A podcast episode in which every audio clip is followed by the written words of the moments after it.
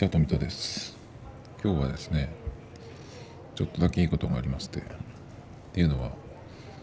あの、リフティングのね、練習を急に始めたなんていう話をたまにしてるんですけど、その時に、えっと、ウェアをどうするかとかね、シューズをどうしようとか、ボールは何にしようとか、そういうのをなんか、えー、調べて結局買いまして、でその時にボールなですけど最初に候補になってたやつがありあったんですけどそれとは別のを買ったんですね。そのお店に、えー、すぐね欲しいからお店に行ったんですよ。それが確かね5月のゴールデンウィークぐらいの時かな。その時にあのやってるお店があったんでちょっと行ってみようかと思って行ったんですね。でまあそこで全部そのちょうどいいのかあったので買ったんですけどで全部揃ったんですがだけどそのもともとこれいいなと思ってたボールがえっ、ー、とまあネットでねそれをお店では見つからなくてネットで見てたんですよ。でえっ、ー、と大体まああもう売り切れちゃってるやつとかもあったんですね。まあそのボールっていうのがえっ、ー、とあれなんですよ、えナイキのボールでナイキでそれからパリ・サンジェルマンっていうフランスのサッカーチームがあるんですけどネイマールとかムバッペとかっていう有名な選手が今いるところででそれだとナイキパリ・サンジェルマンさらにはマイケル・ジョーダンのジョーダンブランドとのそのコラボっていうボールがあるんですよ。でそのジョーダンブランドのそのジャンプマンそれがついてるのとかなんかいいなと思って。まあそれ以外は割とその、えー、トリコロールも入ってるんですけどまあうん黒いボールなんですがまあそんなになんだろうなそのアディダスのフィナーレとかね、まあ、知ってる人だったらピンとくるかもしれないんですけどそういうボールに比べるとそこまでその派手じゃないんですけどちょっとでもそのジョーダンブランドっていうのがね最近結構こう惹かれちゃうそういうなんかウイルスにやられてましてなのでねちょっとそれがいいなと思ってたんですけど、まあ、お店に行った時に値段も安くてなんかセールになっててでデザインもナイキのやつで、あのー、まあ、結構気に入ったやつだったんで、まあ、そっちを買ったんですけどでそのジョーダンブランドジョーダンパリ・サンジェルマンナイキのボールがね、えー、とネットで調べたら安いところもあってそれはイギリスから来るってやつだったんですよ。でイギリスから来るっていうのとえっとなんだっけ空気を抜いた状態で発送しますとかっていうやつだったんで空気入れが必要じゃないですか。だからちょっとなと思ってたんですよね。でもう一回ちょっとそのボールで検索検索をねかけたら日本の、まあ、セレクトショップって呼ばれる、えーお店、まあ、僕はちょっとセレクトっていうのはちょっとオリジナル商品がほとんどじゃないと思ってるんであんまりそのセレクトショップっていうふうに言わない方法はないかなと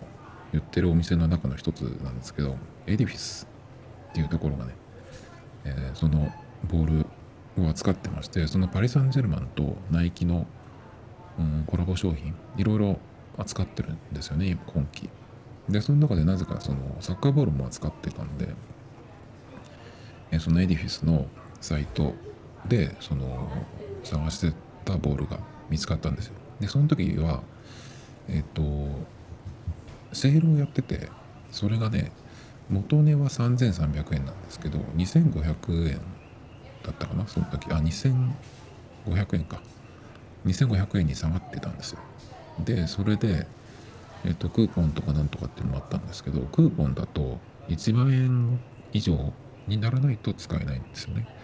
だからまあその3300円より安く買えるんだけど、えっと、その時にその2500円という価格は5月31日までだったんですね。だからそこで別に買ってもよかったんだけど、まあボール2個になっちゃうなと思って、まあだから別にいいかっていうふうに思ってたんですね。だけど、そのエディフィスで2500円で出てた時期、2500円だと5月31日までっていう値段でね出てたんですけどその時にあのアプリから新規会員登録 EDIFICE の EDIFICE っていうかそのベイクルーズっていうグループの、えー、アプリに、えー、アプリからその会員登録すると2000ポイント入るっていう2000円分入るってやつがあったんですね。だけどその2000ポイントが入るのはそのキャンペーンが6月10日とかまでだったんですね。でそれが終わってから10日ぐらいしてからそれぐらいの目安で、え、ポイントを、えー、上げます上げますっていうねやつだったんでだからその2500円で見た時のうん時には使えないわけですよ。だから2500円で出てるのが5月31日まで。でその後はまあおそらく3300円の元値に戻るだろうなということだったんですけどその2000ポイントが入った時に買えば3300円からその2000ポイントを引いて1300円で買えるかなと思ってその時に在庫があればね。だからそれで、まあ、もしねそのチャンスでもし在庫があってポイントも入ったらねまあその時、まあ、円があったらまああるあったらね買おうかなと思ってたんですよ。1300円で買えればすごいじゃないですか。だからその時に決めようと思ってそのポイントがと6月の20日ぐらいに入るはずなんでまあそのぐらいに決めればいいかなと思ってたんですよ。でえっとまあなかったら別にねあのボール自体は今あるんでまあそれで全然いいんだけど、まあ、もしだからその時にあったらっていうことでね、まあ、考えてたんですけど今日そのエディフィスのポイント見たら入ってたんででそのたまにねそのボールの在庫を見てたんですけどそそしたら結構その売り切れてしまったりとかしてあもうじゃあしょうがないなと思って。でまた見たら復活してたりとかしたんでね。あれこれはどうなってんのかなと思って。だから在庫が切れたりまた入荷したりとかする感じだったんで、まあ、もしかしたらねそのポイントが入った時にはもう完全に在庫なくなってるかもしれないけど、まあ、どうかなと思って今日だからそのアプリでポイントがついてるっていうのがねえー、確認できたんで在庫見てたんですよ。そしたらあってじゃあ買おうかなと思ったんですよ。そしたらえっと最初に見た時はポイントのそのクーポンも1万円とか買わないと使えないということだったんで、まあ、ボールだけ買うんだったら2500円。5月31日までは2500円っていうのがあったんでですけど今日見たらえっ、と元値3300円か30%引きかな？で2300円だったんですよ。でポイントが、えー、2200円分になっててあこれは買おうと思ってすぐカートに入れてでポイント全部使うっていうふうにやったら支払い額110円になってまして。なのでえっ、ー、と3300円のものもともとね。それがまあ2500円になってる時に、え、見てたんですけど結局、え、それより安い2300円になってしかもポイントを全部使おうってやったら2200円分だったんで110円でね買えたっていう。しかも送料無料なんですよ今。いやびっくりしましたね。110円ってねあの自動販売機で缶ジュース買うより安いですよね。いや驚いたなと思ってこんな値段で買えちゃうんだ買えちゃってと思ってね。なあまだもちろんだからその何会員登録のポイントが2000円分ねまあいただけるっていうのがあったんでまあそれでねだから3300円になってても1300円でになで買えればね買おうと思ってたんですけどまさかの110円で買えてしまったっていう。いやもうありがとうエディフィスっていう感じで。クーポンだとね本当えー、やっぱりそのいくら以上って買わないといけない。こういうの結構多いんですよね。そのウェアを買おうかなと思ってた時もどこだっけかな？アルペンかなんかかな？えっ、ー、と見てたらそこが物が値段も在庫もあって良かったんですけど。でクーポンがねそこもあったんですけどそこもね確か1万円以上買わないととかね。でそのためになんかいらいらないっていうかその別に今欲しいもんじゃないものを追加して買うっていうかなと思ったんで。まあだからねちょっとこう待ってたわけですけど。まさかのね110円で変えた変えてしまったっていうことでね。いや驚きました本当に。まあついてましたね。ということでそれがいつ届くか分からないんですけどまあ23日うちに来ると思いますけど。で最近「バック・トゥ・ザ・フューチャー」っていう映画のね話をちょいちょいしてましてこの前の金曜日に2をやって1週間前の金曜日に1をやったんですね。で来来週で今週か。今週の金曜日に、まあ、3をやるんですけどやっぱねテレビだとカットをどうしてもしなきゃいけない部分が出てくるんですけどここカットしちゃっ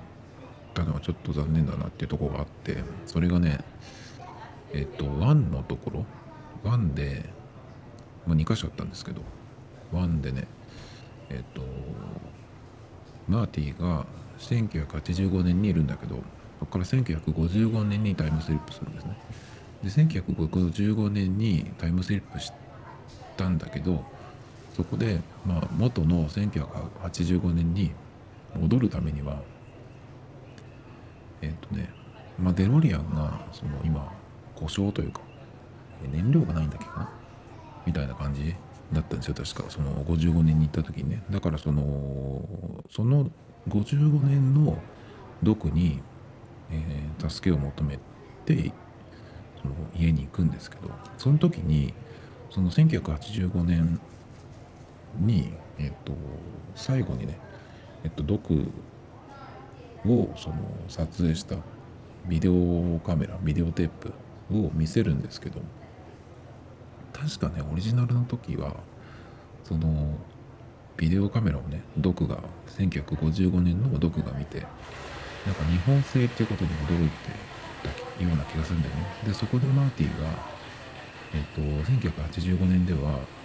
いいものはみんな日本製だっていうふうに言ってたに記憶があるんですけどその電化製品とかそういうやつは。ビクターじゃないかなあのビデオ。だけど今はさもういいものが日本製ってことっていう感じじゃないんじゃないですか時代的には。アメリカブランドで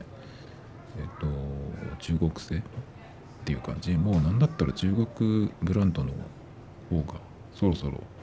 出てくるんじゃないっていう気もしますけどね。携帯なんか多分そうですよね。今あのファーウェイが Android とかその Google のものを使えなくなっちゃってそれでまあどうしてるかっていうとえっと中国メーカーが何社かその共同でねプラットフォームを作ってやってるみたいなんですけどまあだから普通だったらその何ていうのその締め出されたっていう感じでさあの中国のメーカーは困るはずなんだけどおそらくだけどこれは世界シェア逆転そのうちするだろうなっていう感じがするんですよね。中国で、えー、国内でトップシェア取ればもうそれはそのまんま世界トップシェアになっちゃうんで。そうするとえアメリカはその中国のにその嫌がらせしてますけどだけど中国と取引してうまくやってる国って他にもヨーロッパでもアジアでもいっぱいいるので中国プラスそういうところがね普通にこのえ Google じゃないプラットフォームおそらくでもそんなに変なものはできないんじゃないかなっていう気はしてますけどそういうのができてきて別に Google じゃなくてもいいじゃんっていうふうになってきてあとはまあ信用問題とかかなあのセキュリティとかそういうプライバシーの問題があるんでその辺うまくやれば多分シェアトップになるんじゃないっていう気がするんだけどね。そうなったら面白いですけどあともう一個あったのがそのバック・トゥ・ザ・ヘイチャーにカットされててここはちょっとうん大事だったんじゃないってさっきのその電化製品のところは別にいいんだけどまあ僕はたまたま覚えてたっていうだけで。もう一個のはえっ、とワンでダンスパーティーに行くんですよね。まあそこでえっ、とマーティの両親があのくっついてくれないと自分が生まれてこないっていうことになっちゃうんで。そのマーティーとしてはねなんとかしなきゃいけないわけなんですけど。でそのまあきっかけを作る。っていう感じで、えっと、マーティーが当日そのダンスパーティーの時に、えー、奥さんじゃなくて自分のお母さんかを、えー、その時代では同じ同い年くらいになってるんですけど、えー、お母さんをねロレインを、え連れてくると車で送ってくると。でそれであの車の中でなんかこう襲ってるからあのロレインをね。だからそのお父さんなんだっけジョージ。ジョージにそこに登場してあの俺を一発ぶん殴ってでロレインとダンスしろみたいな。なんかそんな打ち合わせをしてたんですよ。で実際はあのどうなるかっていうとえっ、ー、とその時に確かねマーティはあの人の他の人の車のトランクに閉じ込められちゃうんですよね。それでビフがやってきてビフがそのマーティとロレインが乗ってきた車に乗り込んでロレインを襲ってるところに、えー、ジョージが登場するんですよ。でその汚い手をどけろみたいなね、えー、セリフを言うんですけどでジョージはマーティに言ったつもりなんだけど見たら、えー、ビフが出てきたっていうね。それでこう困っちゃうんですけどまあでもそこでねこ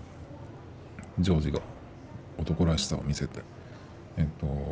ロレインとくっつくんですけどそこのね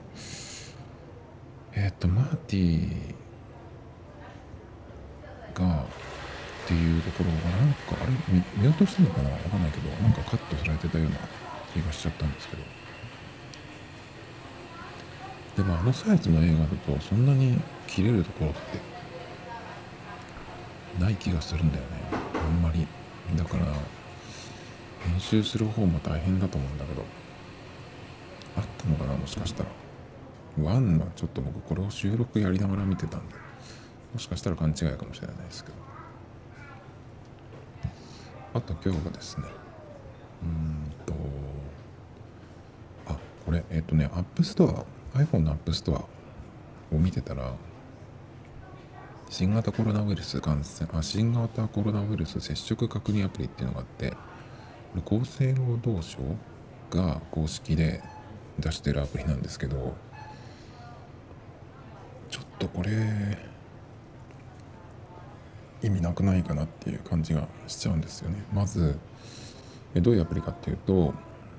これまずアプリをそれぞれえーと、インストールして設定をしてでその設定アプリを設定してある人とそのなんか同じ場所にいてどのぐらい接触したかっていうのをね、えーと、もしそのアプリを使ってる人を設定してインストールして設定してる人が、えー、感染した場合感染した場合その人はま自己申告でそのアプリに感染したっていうのを登録するんですけどそうすると、え、自分がもしその感染した人と1メートル以内で15分以上の接触をしてた場合に、えー、ここの場所で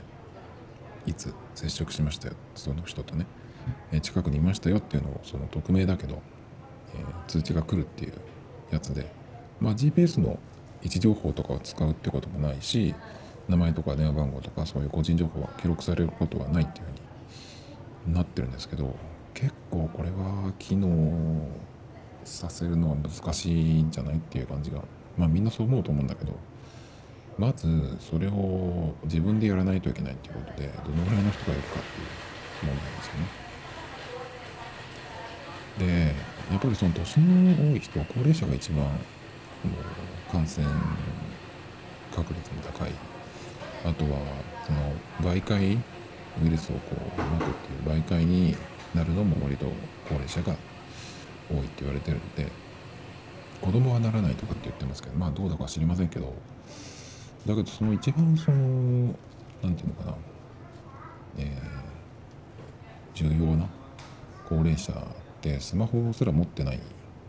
使ってないこともあるじゃないですか。そうするともうどうしようもないじゃないですかねまず。でそうだね。えっ、ー、とそれもそうだしあとは何て言うのかな。やっぱりその自分でやらなきゃいけないっていうね。それとその感染した場合自分で、えー、その自己申告で登録するかどうかっていうのもちょっと疑問だからこういうねその仕組みを作ったっていうふうに厚生労働省公式で出してもどれほどの人がやるかっていう、まあ、厚生労働省の人はさ職人職員とか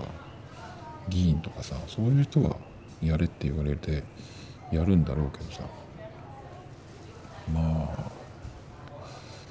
あんまり意味がないような気がしちゃうけどね。いいいいものだとは思うんだけどそのアプリがさそのちゃんと、え、動作すればね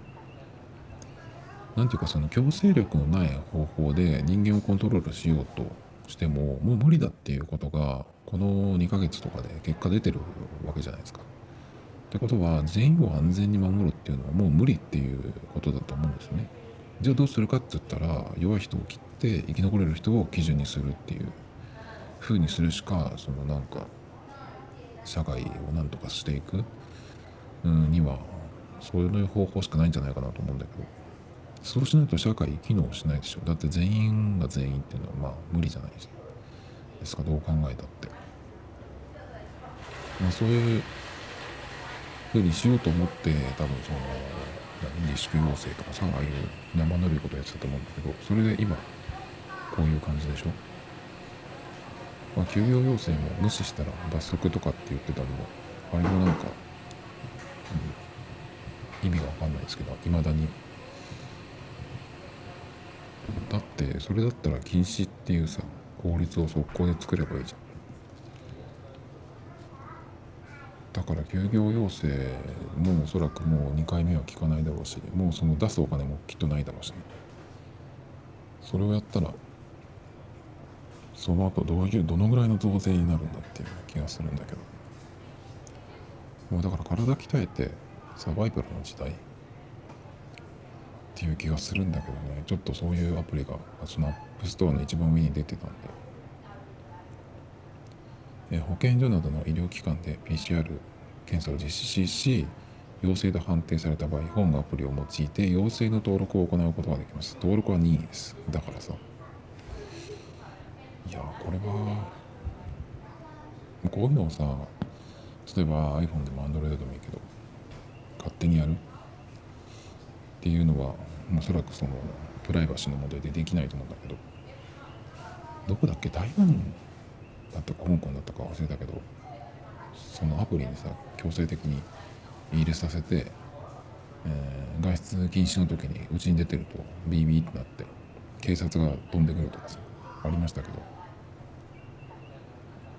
そのレベルでやらなきゃこういうのって多分意味がないよね。本当日本では意味がないよなとすぐに思いましたけど。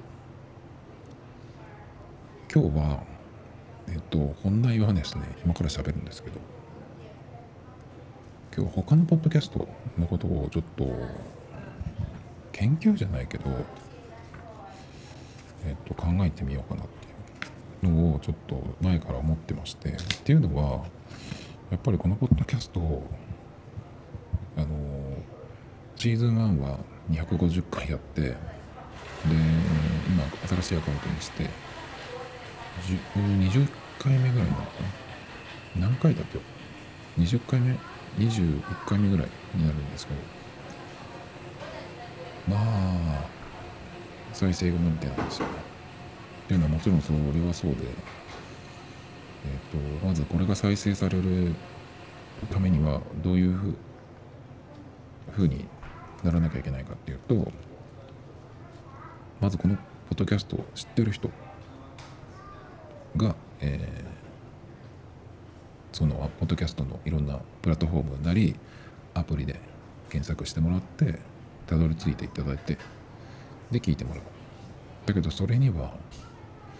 これをどうやって知ってもらうかっていうのもありますね。で他にはあのポッドキャストのなんだろうその小ノートとかタイトルのところでえ Google の検索に引っかかってそれでこう来てもらってなんじゃこりゃっていう感じでちょっと聞いてやろうかという人がいたらそこでまあ再生してくれるっていう可能性ね。まあそれがでも一番えー、まあ可能性が高いんだけど。だからまあタイトルっていうことになるのかな。あとは他のところから引っ張ってくる。さっきそのこのポッドキャストをのタイトルを検索してもらって聞いていただくっていうふうに言ったんだけどそのためにはポッドキャストのタイトルこういうポッドキャストがあるっていうことを知ってもらわなきゃいけないんだけどそのためにはどこかでその宣伝しないといけない。だからどうしたらいいかっていうとまあ普通に考えたらインスタとかツイッターとかあとはブログがもともとこのトメトタイムズっていうブログがありましてでそれをその書くのがねえめんどくさいかなっていうのとあとはやっぱり文章をその読めない人が多いっていうかさ読まないちょっと、えー、2スクロールぐらいになるともう長いとかっていう人のも結構多いんで。まあでもそういうのがあったからブログをやってたっていうのがあるんですよ。どういうことかっていうとちょっとの文章で長いって言ってその読まない読めないっていう人。だったらそういう人を切って文章を読める人のために、えー、だけをその相手にしてブログをやるっていう。のでもいいのかなっていう。その方がなんかその見てくれる人の質は上がるような気がしたんですけど。まあでもブログもね全然バズることもなく。っていう感じなんでまあたまにはちょっと書きますこの間ちょっと書きました。あのポッドキャストも今始めてまあ結構ねやったのでそのどういうふうにやってるか。えー、マイクは何使ってるとか。マイクは手話の MV5 ですけど。あとどういう環境であの収録録音から編集それからアップまでしてるかっていう。あとは何だろうな。その中身の構成とかね。まあどういううんまあコンセプトっていうほどのものはないんだけど正直。あ聞き逃し系ポッドキャストっていうのは前から言ってますね。だからその別にしっかり聞かなくてもなんかのそのついでにさちょっとこうお皿洗いしながらイヤホンでもスピーカーでもいいけど、えー、流しとくポッドキャストとか。寝る前に寝る前に聞くもんじゃないか。でもちょっと割と、F、深夜 FM っぽい感じっていうのはちょっと、えー、あるんですけど。まあだけどねそういう感じでうんとそういう感じって何？何の話してたんだっけ？ブログを書いてあそうそうかそのブログをねたまにあの久しぶりに書いたって話ね。あのどういう環境でやってるかっていうのまあそういうの書いたことなかったんで、まあ、ちょっとまとめとくっていう意味でもね今の環境どういうふうにやってるかってこの今の時点でねっていうのも一回書いてもいいかなと思ってまあおそらくそのまんまいくと思うんだけどまあ、Mac を買い替えたり、それから、まあそうだね、Mac を買い替えると今度、オーディオインターフェースを、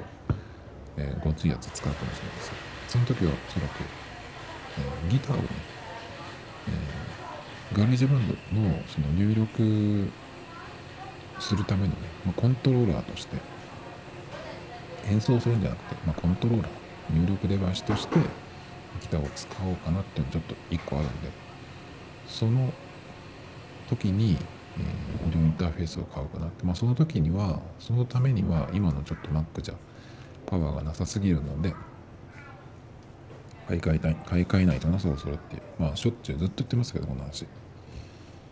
まあそれもあるので、まあ、そういうふうになった時にじゃあオーディオインターフェースを使うと今度はもっとなんかそのごついマイクが使えるようになるんでそこでマイクを変えるかもしれないしといっても今のマイクそんなに僕は悪くないと思うんですよね。あの音質にすごくそのこだわってるあの長くやってるポッドキャストはもっとそのマイクの音声がクリアででしかもそういう他のポッドキャストっていうのは2人とか3人で喋ってるですね。でそうするとその参加してる人たちが同じマイク同じ環境で離れててもですけど同じマイクを使って録音してるとその編集する時に合わせやすいっていうことでやっぱりそのいいものなるべくいいものを使ってっていうふうにこうだんだんなっていったんじゃないかと思うんですけど、まあ、僕の場合は一人でね iPhone1 台あれば撮れちゃうんで。で一応その iPhone に iPhone にも Mac にもつなげるっていうマイクでやってるんですけどだからオーディオインターフェースも必要ないんですよね。っていうそのなかなかその身軽な環境でやってるので。だからマイクをオーディオインターフェースにつなぎたいっていうのはあんまりないんですよね。このマイクで全然その満足してるし。えっとこれを録音してで最終的に GarageBand で書き出した後にちゃんと一回まあ一通り全部じゃないけどそのどんな感じかちゃんとそのできてるかっていうのを聞くんですけどそれでもまあ問題ないと思うし。あとそれからアップしたやつをアプリでたまにチェックしてその抜き打ちじゃないんですけどまあ適当にどれか取って聞くんですけどそれでもそんなにそんなにっていうか全然悪い気はしないんですけどその時に自分のポッドキャストを再生する前に他の人も聞くんですよ。音のいい人のね。音のいい人とか、まあ、あとはまあそうだな。そこまでやってないかもしれないけど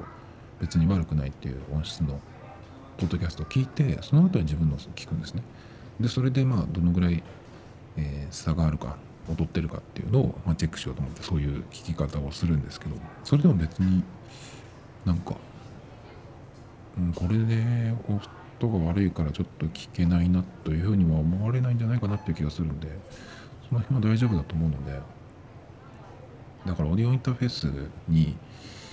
えー、もっといいマイクをつなげてってっていうことはね今のところ全然考えてないんですね。このマイクが本当に使いやすくてデザインも気に入ってるしスタンドがついてるんですまず。だからちょうどいいんですよね。他のマイクだとあのスポンジみたいのかぶせて何て言うんでしたっけあのスポンジかぶせるんじゃなくてマイクの前にこう置くやつ。すぐ名前忘れちゃうんですけど。それもね一応このマイクはその中に、えーと、スポンジみたいなやつが埋め込まれてんですよね。だから別にいいのかなっていう感じがするんですけどだから使ってないそのマイク1個だけなんです。よだからまあその ASMR みたいなステレオで撮ってとかっていうことだとちょっとまた別のマイクとかレコーダーを使った方がいいと思うんですけど、別にそれは今のとこないんでステレオでどうなの？撮れるのかな？例えば今ちょっとこうグラスを違う位置で鳴らしてるんですけどどうなのかな、まあ、別にそういうことはやらないからね。まあその本当にポッドキャストで一人で喋るだけっていう用途だけだから。これがもし1個のマイクで2人で撮ってその向かい合って喋ってとか。で1台のマイクで撮るとかっていうとまた別の話ですけど。1人でね、えー、部屋の中で撮るだけなんで、まあ、全然いいんですよこれで。っていうことを考えるとまあ環境はそんなに変わんないんじゃないかなってただ Mac を変えたら、えー、その最終的に書き出す時の、えー、スピードがね速くなるぐらいじゃないかなっていう気がするんだけど。どうですかね。で今日もねその本題まだ本題に入れてないわ。えっと他のポッドキャストなんでそのえ研究してみようかっていうのでやっぱりその他のポッドキャストがうん例えばポッドキャストのそのアプリを開いて、えー、何聞こうかなってなった時にそのずらっとねその番組が有名な番組がいっぱい出てくるんですけどそこでラジオ番組系とかあとはそのメディアがやってる日経とかさそういうところがやってるやつとかを引いて省いてその本当に素人の人が個人でやってるっていうやつだけをそこの見ていくとなんでこのポッドキャストがこんなにその有名になったのか有名になったって言っても僕は知らないのがほとんどなんですけどそこに出てくるってことはリスナーが多いとかさ何かそのアップルとか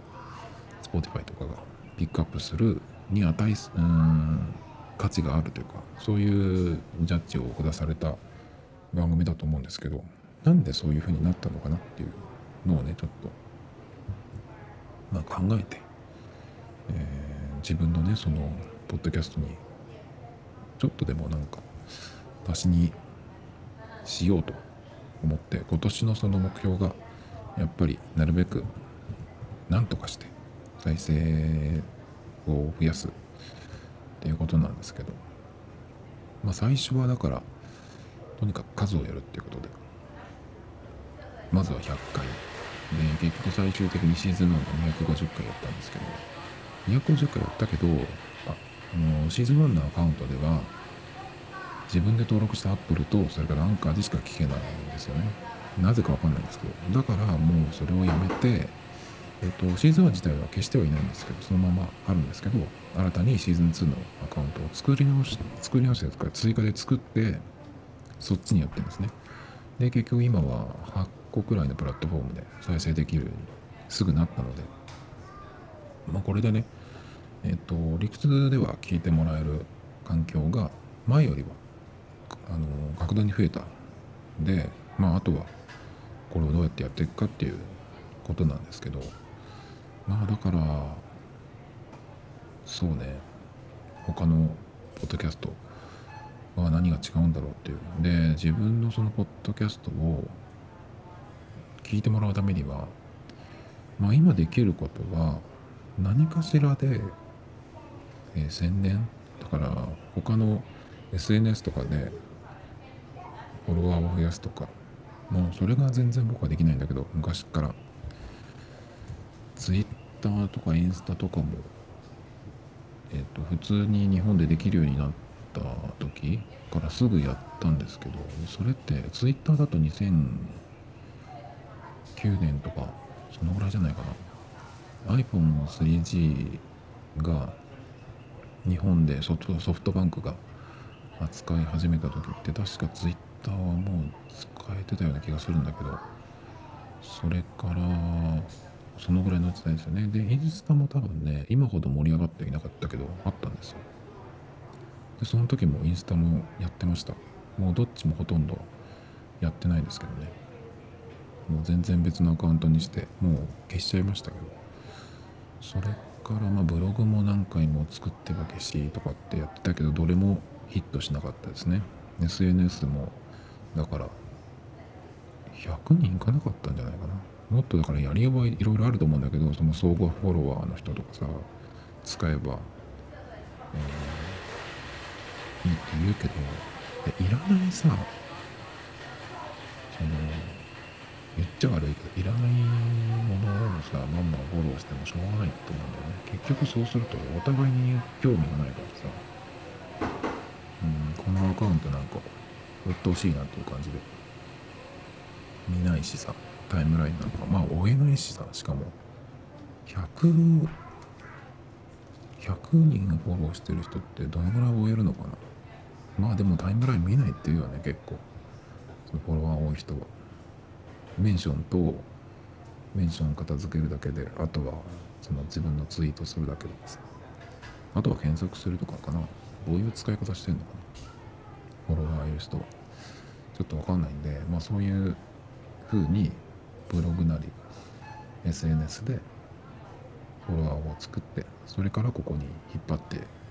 くる。って言ってもそれが今までできたことないんでまあ無理でしょう今後も。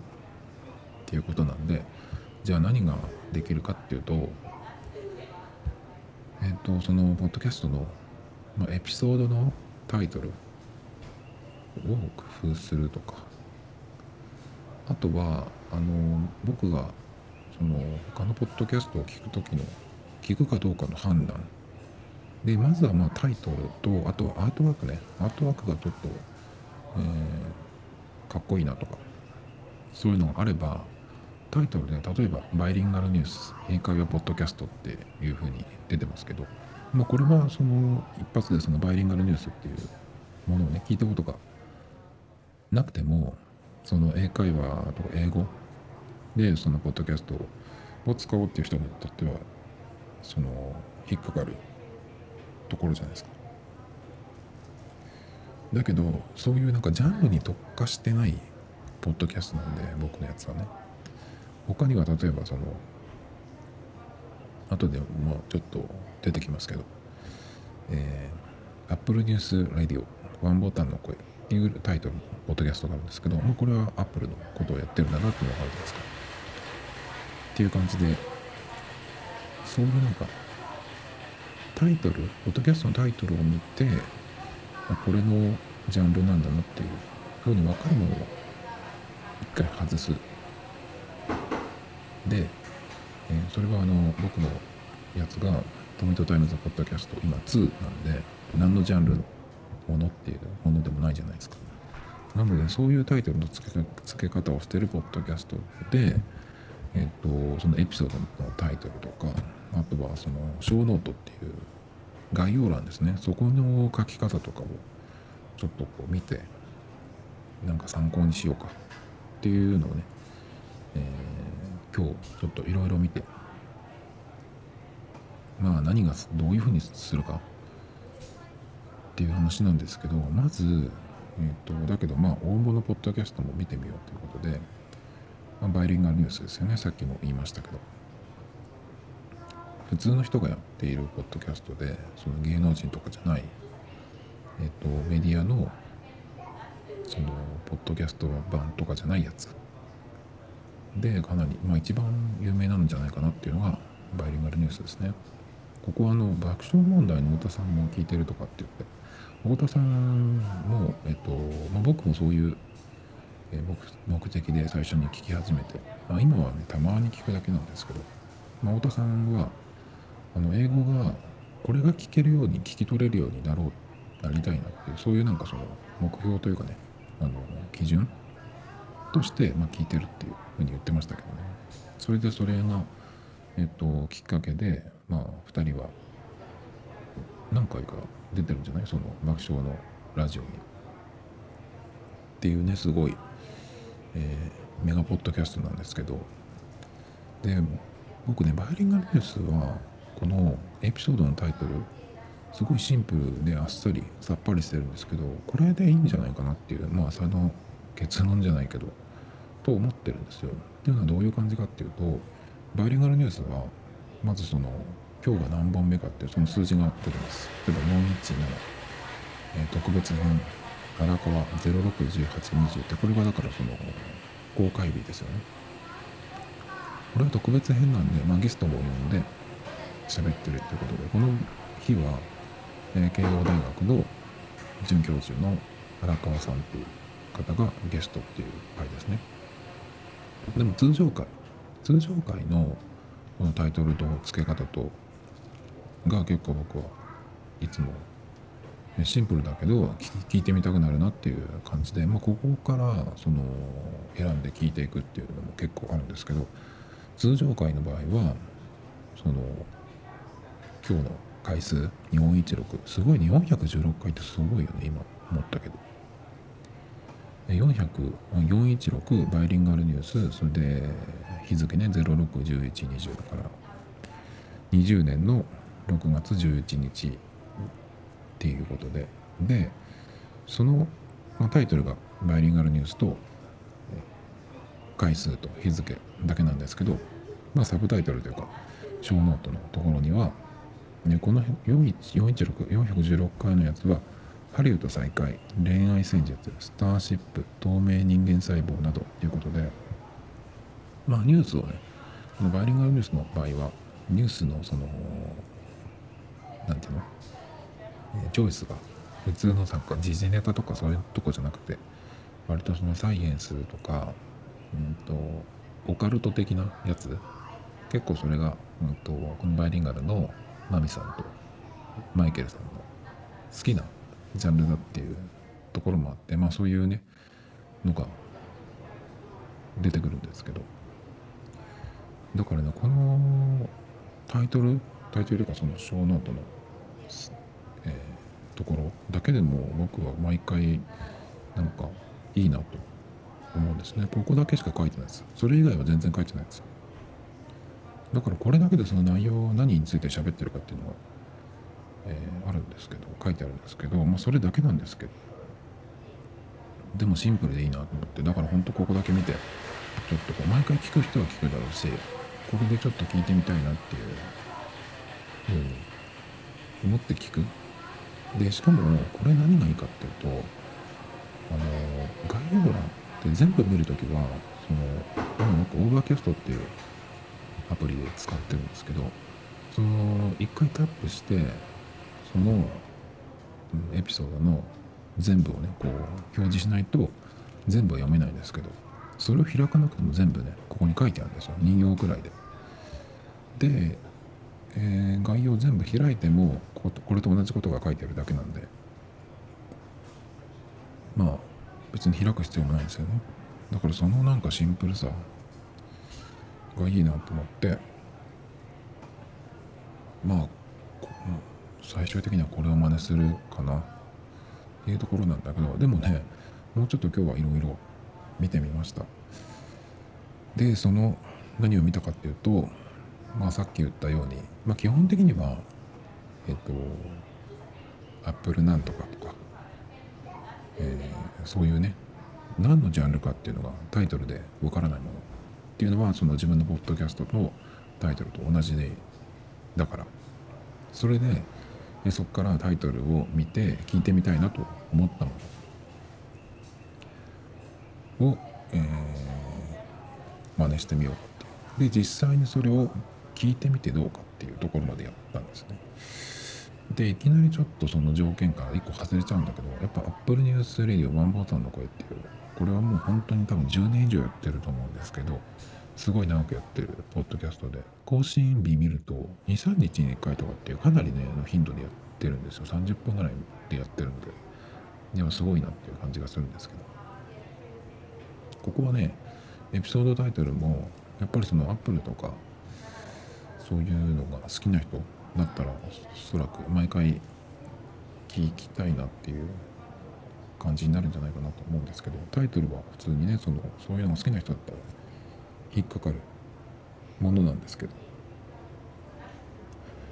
で再生したんだけどちょっと僕関西弁アレルギーがあるので実はねえっ、とタイトルで引かれて再生したんだけどもう即オフにしちゃいました。悪いけど。日本人それから男性っていうので結構もうちょっと嫌だな嫌だなっていうところになっちゃうんですけど、まあ、日本人で男性でもうんなんだろうなその中身とか声とかあとは何ていうの喋り方。喋り方がねその不自然なそのお笑い芸人みたいなさ変なテンションとか素人がそういうテンションでやってるのとかってちょっともう、うん、聞きたくないんですぐやめちゃうんですけど YouTuber とかは大体そうなんで僕は日本人の YouTube ほぼ見ないんですけど。だからそういうのがあるとちょっと嫌だなっていうことで日本人男ってくると結構もうちょっと嫌な感じがしちゃうんですけど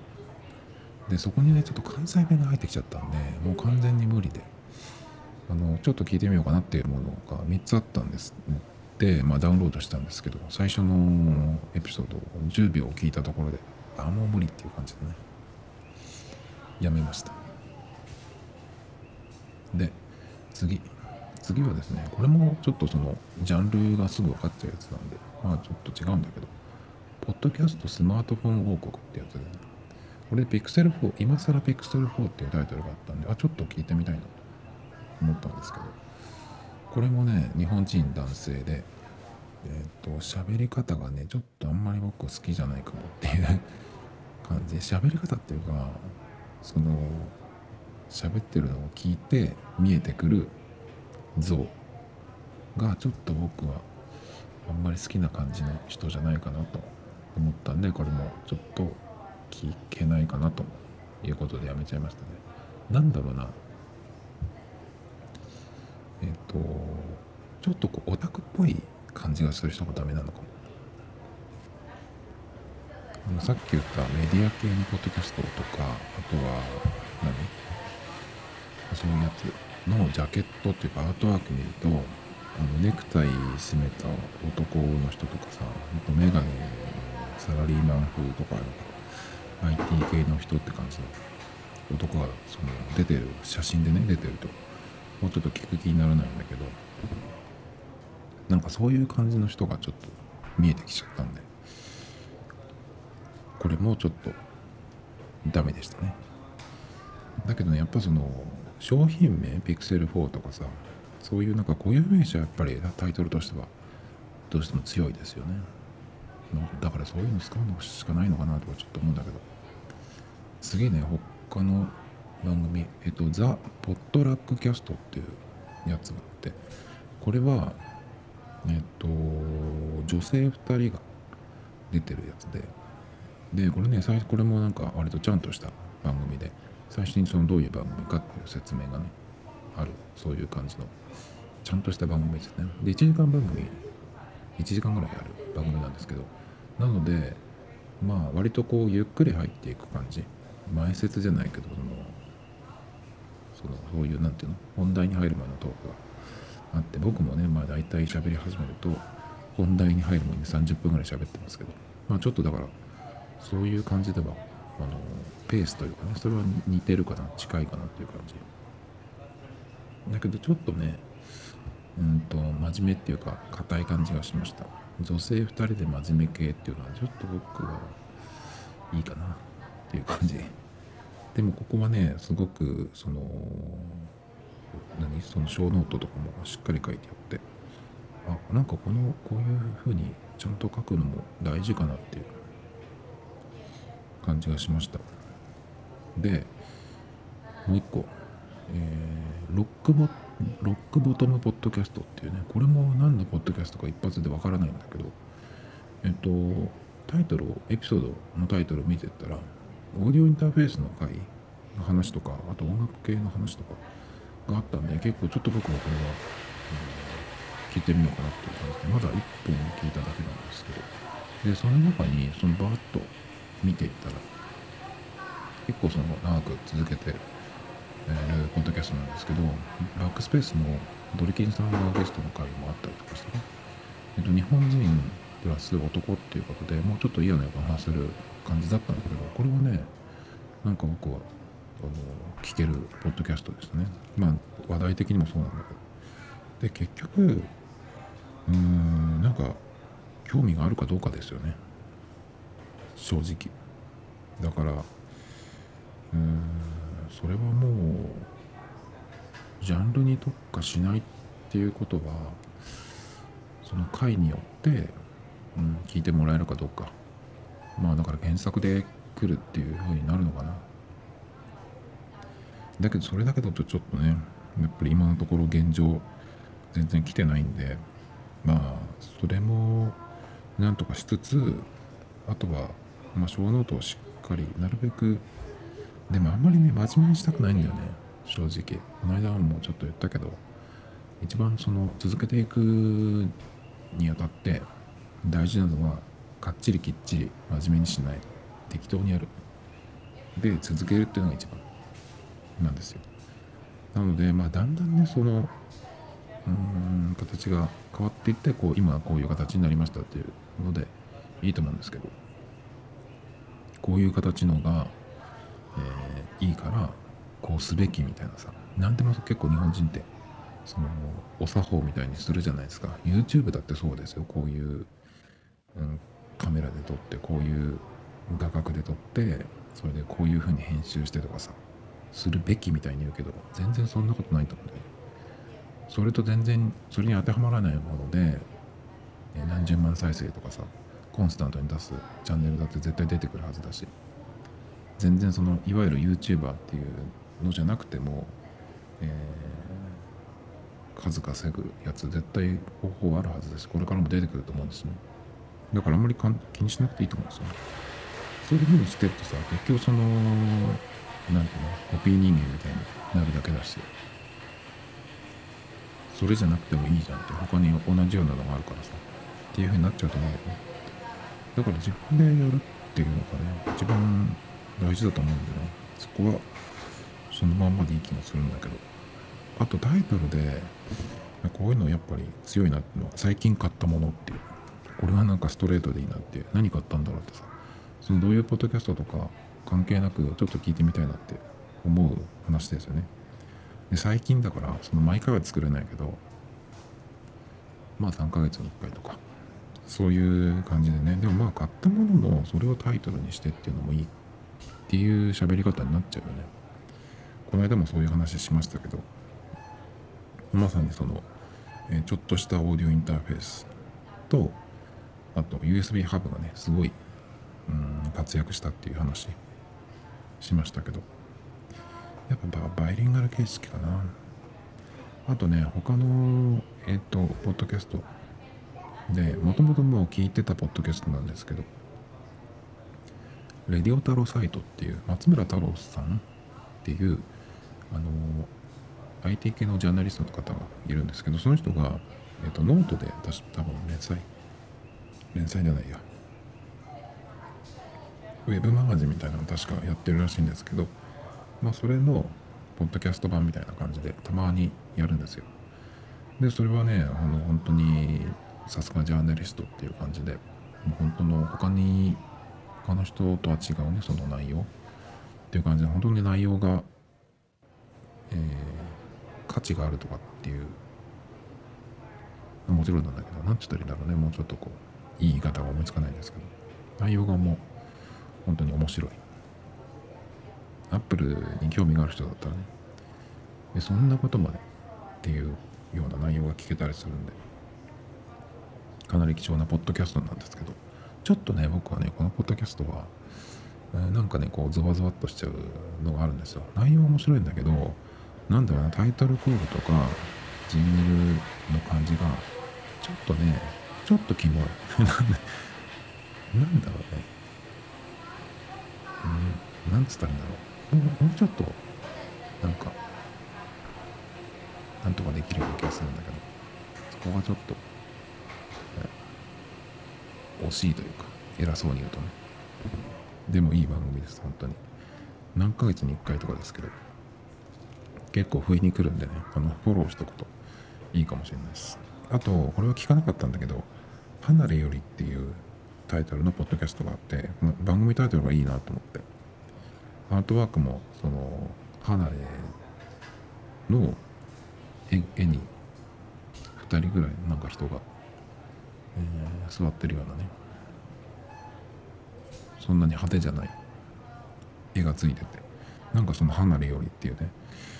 離れってあれですよ。だからその母屋と離れですね。そのタイトルなんかいいなって。そのポッドキャストのうんなんていうの？そのスタイルとかを決めるのにもいいなって感じ。いい発想だなと。思いましたね。だけどエピソードタイトル見たら聞きたいなと思ったのは一個もなかったです。実はね。だから聞いてないですけど。まあだからねタイトルが良くてもエピソードを見てやっぱそこですよね。だからねやっぱり最初にその言いましたけどバイリンガルニュースのあの形式ってものすごくシンプルだけどやっぱいいなっていう気がしますね。っていうのはその繰り返しになるんですけどえ、ー、とエピソードがずらっと並んでるそのエピソードタイトルがずらっと並んでるところで内容が全部何について喋ってるかっていうのが分かるんですよ。415回だと BLM 講義自動オムレツクオーク物質視界文書 DNA などこの4つだけだけど僕自動オムレツと視界文書 DNA これはちょっとなんだろうと思うしグオーク物質っていうのもなんかもしかしたら頭悪い人には僕みたいなね。アホな子には分かんないかもしれないけどそれでもちょっと聞いてみたいなって思うしあと414回。これもっとなんか聞かれますよ。罰金おばあちゃんツイートゼロ返信。ロケット延期。悪態ツンツなど。聞いてみたいってなると思うんですよね。確かねナビさんってねあのなんかマーケティングとかのそういう仕事をしてたじゃないかな。今もなんかそういうコンサルタントみたいなのやってるとかって聞いたような気がするんだけど。だからねこの短い2行でもその引きつけるようなねなんだろうって思わせるようなそういうなんか書き方ができる人なんじゃないかなと思いましたけど。なんかでもシンプルなんでねなんかちょっとこれは真似したいなっていう気がしましたけど。あとはねまあだからそこだけで内容何について喋ってるかっていう内容が分かるようにするっていうのとあとはねうんとなんだっけ。そうだからそこの小ノートを開いた時にまあその他に長い文章とかを書いてるところもあるんですけどそれでそのあなんか聞いてみようかなとかあとはその何ていうのその人のうん雰囲気じゃないけど人となりみたいなのがなんとなくその文章で見えるっていうとこもあるんですよね。まあそれは別にいいかな。自分のは。だけど毎回インスタとかのそのアカウントは入れてないとダメだなっていう気はしましたけどね。そのぐらいかな。結局いろいろ見たけどそのジャンル特化じゃないジャンル特化してるかもしれないけどジャンルを感じさせないタイトルのポッドキャストでエピソードを見てた時に聞いてみたいなって思ったやつ。実はそんななかったんですよ。だからまあいろいろあった方が、うん、この回は別に全く興味ないけどこの回は聞いたっていうのでもいいかなっていう感じがするんだよね。回数やるしこのポッドキャストは。で1時間ぐらい喋るしさ。で聞き流し系っていう風に言ってるんでまあ別に集中して聞かなくてもっていう感じなんでね。まあそれが結構一番ポイントかなと実は自分では思ってて大体その週に100回最初のシーズン1の時に100回目指す時は本当に毎日やってたんですよ。今でもやろうと思えばできるんだけど結構その編集してっていうのがまあすぐできるんだけどなんか他のことやってたりとかめんどくさいなとかなっちゃったりしてあの1日2日空いちゃったりするんですね。もうできてるけどアップしないとか。そういうのもあったりするんですよ。今もね実際えっとなんだっけ。まだ編集してない。撮ったけど編集してないのが2本あるんですよ。なのにまた撮ってるっていうね。っていう感じなんで、まあ、連続して出せるので週に、まあ、3本は絶対に出してると思うんですよね。そうするとその大体まあ短くても30分。45分から1時間ぐらいの番組を週に3本っていうことは、えー、ポッドキャストを聞くっていう習慣の人あとはなんかそのなんかのお供にちょっと流しときたりあんまうるさくないやつっていう感じだと、うん、そういうなんかニーズにはその流しとくねながら聞きするっていうのには合うかなと思うんでまあこのぐらいのボリュームのをそのぐらいのスパンで出してるっていうだけでねまあ聞いてもらえるっていうだけでもいいかなっていう気がしますけどね。でたまになんかさその本当に今なんつったっていう感じでなんかその新しい展開じゃないけどちょっとこうバックボタンを押して聞き直したりとかね。っていうのがあるくらいでいいんじゃないかなっていう気がするんだけど。まあでもね本当にどうしたらいいか分かりませんけどまあやれることはそこのエピソードタイトルかなでもエピソードタイトルを僕今えっとねどういうふうにしてんだっけ18回のシーズン2の18回のタイトルは2歩先行ってる最近のマクドナルドにしたんですよね。まあ、この辺はマクドナルドのことについてほとんど喋ってるんですけど。で、エンディング曲の、ね、タイトルが夜マックまであと15分って。あ、変な曲やりましたけ？えっ、と、そんな感じなんです。内容をこれで分かるっていうよりかは、それ何って思ってもらって、まあ、聞いてもらえたらいいかなと思うんだけどこれでヒットしないってことは何じゃそりゃで終わってるかまあそれよりかは、えー、見られてないっていう可能性の方が高いですけどねこういうタイトルの付け方するんだったらまずそのツイッターとかインスタでこのトミトタイムズを知ってくれてる人が大勢いるっていう前提じゃないとダメな気がするんだよね。そうすると一応はさ見てくれる人の数はいるわけじゃないですか。それで、えー、このタイトル見てなんだろうと思って、まあ、聞いてくれる人がどのくらいか出てくれればっていう感じだけどその一元さんというかなんかで検索してここにたどり着くかっていうとこのタイトルじゃ来ないと思うんで。自分でダメ出ししてるんだけど。まあでもこのタイこの感じでやってもいいけどシンプルにしたらさ今度それでずっとやっていかなきゃいけないじゃん。まあそれの方が楽っちゃ楽なんだけど。バイリンガル形式でやってみればねちょっと。タイトルはシンプルにして第何回とかっていうふうにして。でも書くことなくなっちゃうんだよね。シャープ18で2歩先行ってる最近のマクドナルドだけどこのマクドナルドについて喋ってるっていうのをショーノートにパッと書いてあでもリンクを出すからなうんちょっと分かんなくなりますねまたちょっと考えますか Tomito Times Podcast. This program was broadcasted you. Anchor FM.